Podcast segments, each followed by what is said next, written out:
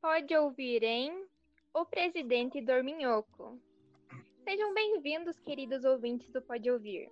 Eu sou a Camille e hoje vamos conhecer o governo de Rodrigues Alves, através do acesso a entrevistas ilustres realizadas com ele durante o período de 1902 a 1906, tempo em que presidiu o Brasil. Rodrigues Alves se propôs a modernizar o Rio de Janeiro, que ele servisse de modelo para o resto do país.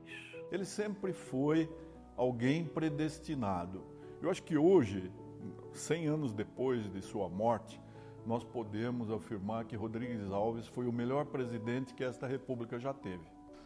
Olá pessoal, eu me chamo Arnaldo e juntamente com a minha amiga Camille estaremos apresentando Pode Ouvir. Eu vou começar falando sobre a biografia dele. Rodrigues Alves, filho de fazendeiros portugueses produtores de café, nasceu na cidade de Guaratinguetá, no dia 7 de julho de 1848. Sendo o primeiro da classe, ingressou no Colégio Pedro II e mais tarde formou-se em Direito pela Faculdade de São Paulo.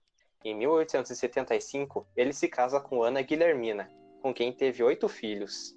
Rodrigues foi facilmente eleito pelo arranjo arquitetado por seu antecessor, Campos Salles, buscando manter as elites no poder. Realmente, quanto à sua eleição, nem tem muito o que falar. Foi um plano bem bolado de quem tinha o poder. E a partir daí, o presidente chega com tudo. Bom, boa tarde, presidente. Sabemos que seu antecessor deixou as contas em dia e dinheiro em caixa. Como o senhor pretende utilizá-lo? Boa tarde, Thaís. Meu maior objetivo é modernizar e civilizar a nossa capital. O Rio de Janeiro é a porta de entrada do nosso país. E a partir desse momento, já podemos perceber a conhecida fama do presidente em querer embelezar, limpar e organizar as coisas. Rodrigues Alves tinha jeito sistemático. Sua intenção era apagar os costumes pouco civilizados. Desde pequeno, Rodrigues demonstrava ser muito organizado e focado. Vindo de uma família rica, ele mantinha boas notas e era considerado um verdadeiro CDF. Agora eu passo a palavra para a nossa convidada especial, a renomada historiadora Beatriz Neto. Beatriz, poderia nos dar um contexto de qual era a situação do nosso país durante a chegada do Rodrigues Alves? Olá, Camille, tudo bem? Sim, com certeza. Bom, então, quando Rodrigues chegou ao poder, o Brasil era muito mal visto por outros países. A capital, na época, o Rio de Janeiro era o centro da epidemia da varíola e febre amarela. Os cortiços eram considerados extremamente sujos. A cidade não tinha qualquer organização. A maior parte da população não tinha saneamento básico. E os habitantes dos cortiços faziam suas necessidades em baldes e despejavam-os no rio eram criados até porcos dentro de casa. Resumidamente, era uma situação bem precária. Presidente, quais são os seus projetos para tal transformação ideal em nossa capital? Bom, os meus principais objetivos são realizar a modernização do país com a promoção de obras de saneamento e reurbanização do Rio, e a expansão da malha ferroviária nacional. Sabe, quando eu fui em visita à França, houve uma cidade que me encantou. Paris é, uma, é encantadora com suas ruas largas e iluminação muito bem executada. Eu precisava trazer essa beleza para o nosso país. Porém, quando foi dada a execução desse projeto, a questão de habilitação na cidade ficou ainda mais precária, pois o senhor ordenou a demolição dos cortiços no centro. Então, a população mais pobre teve que migrar para os morros e cortiços. Talvez uma das únicas problemáticas de seu governo, junto com a revolta da vacina, que será discutida em seguida. O que o senhor pensa sobre isso? Bom, minha cara, como você bem sabe, alguns sacrifícios são necessários para a, melhor, para a melhora do nosso país. Meu povo, é uma violência! O governo voluntariamente se propondo a me violentar com a introdução no meu sangue de um vírus sobre cuja influência existem os mais bem fundados receios a revolta da vacina foi um movimento que pode ser considerado mal entendido entre o presidente e a população, havendo pouca transparência e criando um transtorno. Imaginem a cena: o Congresso aprova uma lei tornando obrigatória a vacinação. As brigadas sanitárias começam a entrar nas residências e vacinando à força a população. Sendo assim, entra em conflito com o governo, tentando impedir de injetarem a doença da varíola da vaca em si. As mulheres recusam a mostrar o braço aos assinadores. Em muitos lugares, insalubres têm suas casas demolidas. Os cadetes da Escola Militar de Praia Vermelha, insatisfeitos com o rumo tomado pela República, se aproveitam dos caos para tentar derrubar o presidente Rodrigo Alves.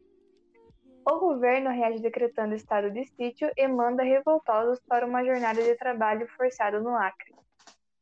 Hoje, dia 14 de novembro de 1904, estamos presenciando um grandioso protesto.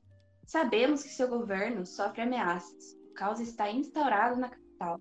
Não seria melhor o senhor fugir? Nunca! É aqui é o meu lugar, e daqui eu morto sairei. Pedir que eu fuja é uma tremenda ofensa à minha honra. Pelo meu orgulho e pelo bem do meu país, daqui eu não saio. É, parece que a vacinação virou um drama. Devido à desinformação da população, houve uma revolta. Nesse momento, o então presidente honra seu apelido de Soneca. Porém, ao contrário do que muitos pensam, o apelido não se deve ao fato de que talvez Rodrigues seja preguiçoso ou menos goste de dormir, mas sim que, em passos importantes, ele dorme no ponto, entre aspas, como no momento em que deixou de informar a população sobre o que se tratava as vacinas, optando por fazer a vacinação à força. Pois é.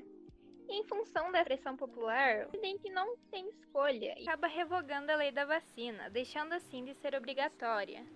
Porém, para quem quisesse trabalhar, estudar ou até mesmo se casar, a vacina voltava a ter obrigatoriedade. Após um período, tendo os casos diminuídos, a população busca voluntariamente se vacinar. É, realmente, a revolta da vacina talvez tenha sido a maior polêmica desse governo. Mas esse presidente ainda enfrentou outro problema, a crise do café, que, como já falamos anteriormente, era de grande importância nesse período. Vamos acompanhar. Presidente, o café está em crise. No convênio de Taubaté encontramos uma solução. Vamos comprar todo o café excedente. Olha, tanto faz. O café não é minha prioridade. Então, nós governadores tomaremos medidas.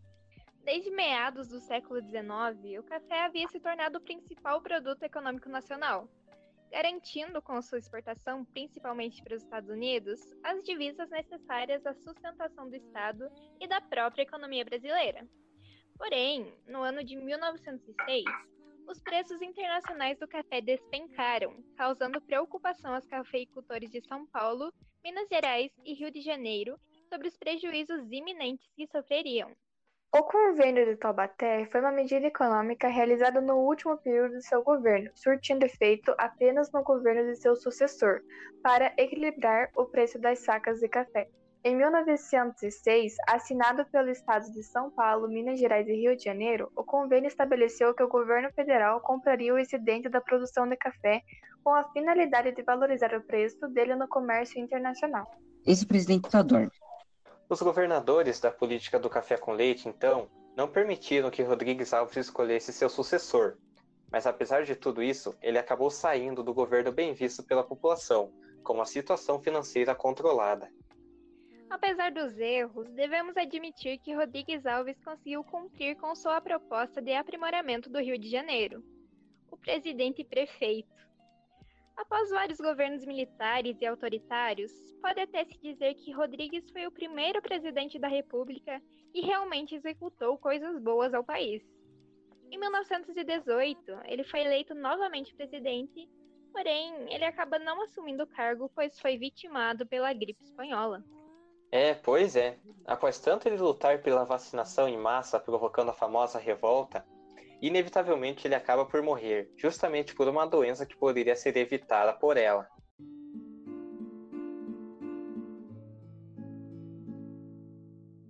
Então, esse foi o nosso podcast sobre o presidente Rodrigues Alves, o presidente Dorminhoco. Muito obrigada pela atenção de todos e até a próxima!